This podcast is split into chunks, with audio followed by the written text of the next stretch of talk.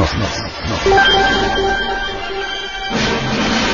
Edición 210 noviembre de 2011.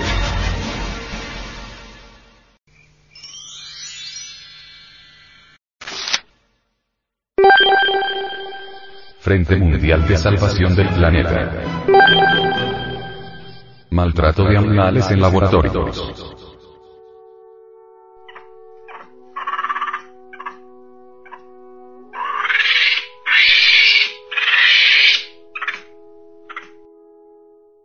La vida de los mil chimpancés que actualmente se utilizan en laboratorios estadounidenses como conejillos de indias podría dar un giro radical si Estados Unidos decide prohibir su uso en experimentos médicos. Estados Unidos, el único país del mundo junto a Gabón que todavía utiliza oficialmente chimpancés en experimentos médicos, debate estos días si prohibir o no el uso de estos primates en los laboratorios.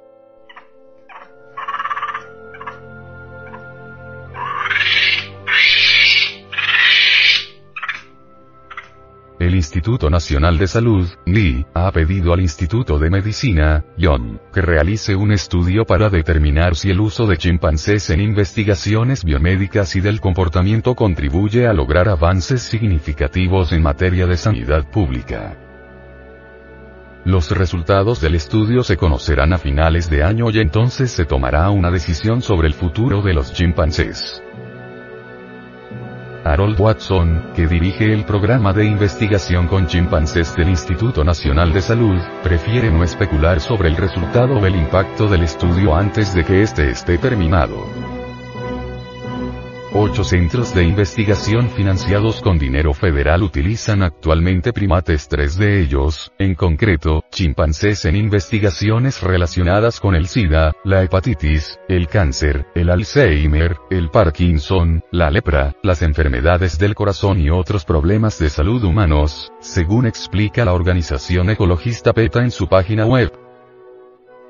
PETA también ha denunciado que el Instituto Nacional de Salud de Estados Unidos utiliza a chimpancés en experimentos de bioterrorismo. El debate en Estados Unidos sobre si es o no ético utilizar estos primates en experimentos médicos se intensificó el año pasado a raíz del anuncio por parte del NIDE que iba a trasladar a 186 chimpancés jubilados del Centro de Investigación en Primates Álamo Gordo de Nuevo México, un lugar de rehabilitación y descanso de primates que han sido usados en experimentos médicos, a un laboratorio de San Antonio, Texas, para su uso en investigaciones sobre la hepatitis C. Esta decisión provocó quejas de políticos y ecologistas, entre ellos el entonces gobernador de Nuevo México, Bill Richardson, y la primatóloga Jane Goodall. La idea era trasladar a los chimpancés a pesar de que el presidente George W. Bush firmó en diciembre de 2007 una ley por la cual todos los primates utilizados en experimentos médicos no pueden volver a los laboratorios una vez que los abandonen y hayan sido trasladados a reservas para su recuperación. Ese mismo año, el NI abandonó la cría de chimpancés destinados a la investigación. La polémica provocó que el Instituto Nacional de Salud suspendiera el traslado de los chimpancés de Álamo Gordo. El NI también encargó en enero al Instituto de Medicina que realizara un estudio sobre la necesidad de usar chimpancés en los laboratorios. A la espera de que se conozcan los resultados del estudio, el NI anunció que los chimpancés de Álamo Gordo no se utilizarían en experimentos médicos. La comunidad científica en Estados Unidos está, sin embargo, dividida sobre el beneficio que aporta para las investigaciones de enfermedades humanas el uso de chimpancés en experimentos médicos.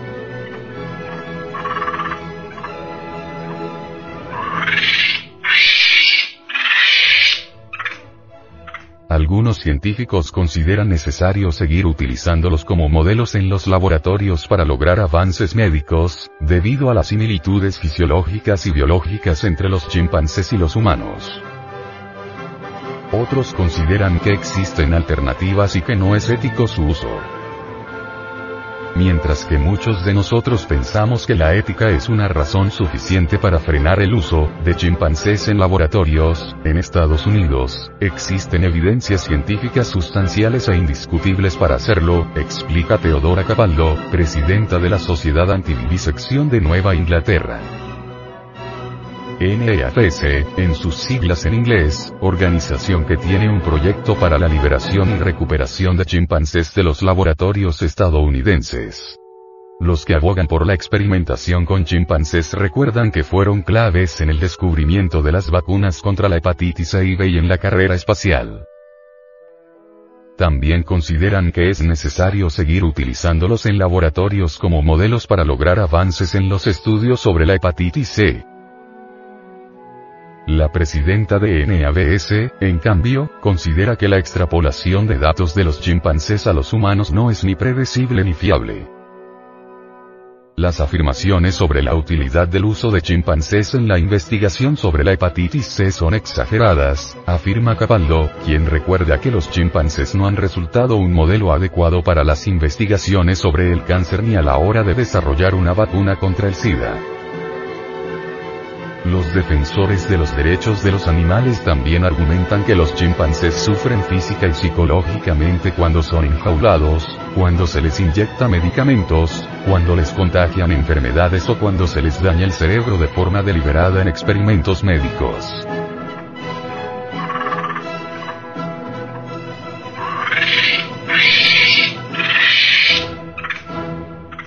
Sufrimiento psicológico y físico de los chimpancés no es ético, es inhumano e indefendible, según la presidenta de NABS.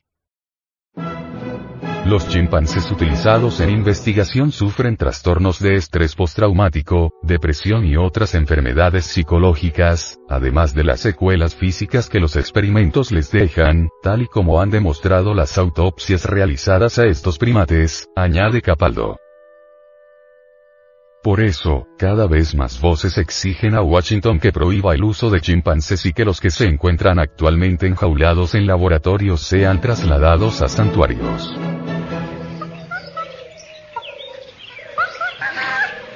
El actual ser humano está empeñado en destruir las especies de la Tierra, quiere hacerlas desaparecer, y es obvio que lo está logrando. Ciertamente la humanidad no sabe vivir, se ha degenerado espantosamente y francamente se ha precipitado al abismo.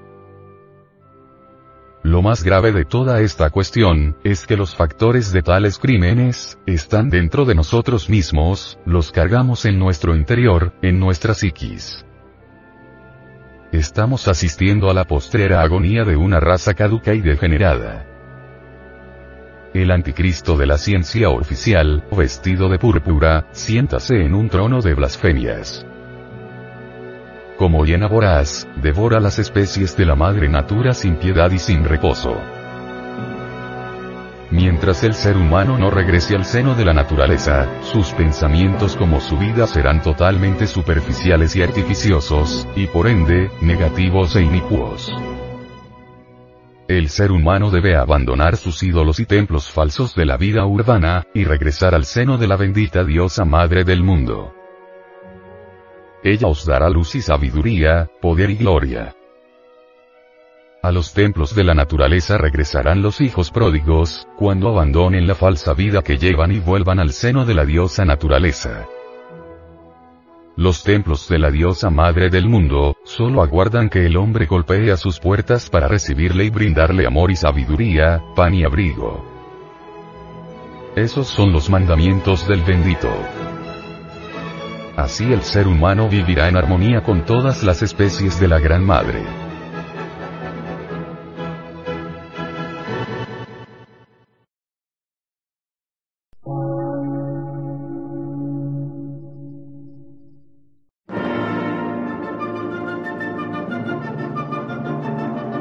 Emisora, gnóstica, transmundial.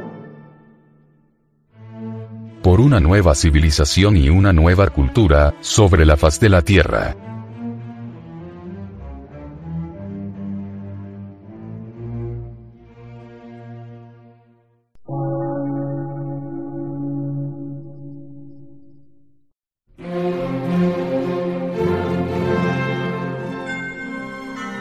Medio de radiodifusión, científico, artístico, místico y filosófico, de la Asociación Colombiana de Centros de Estudios Gnósticos, Antropológicos, Psicológicos y Culturales. A. C.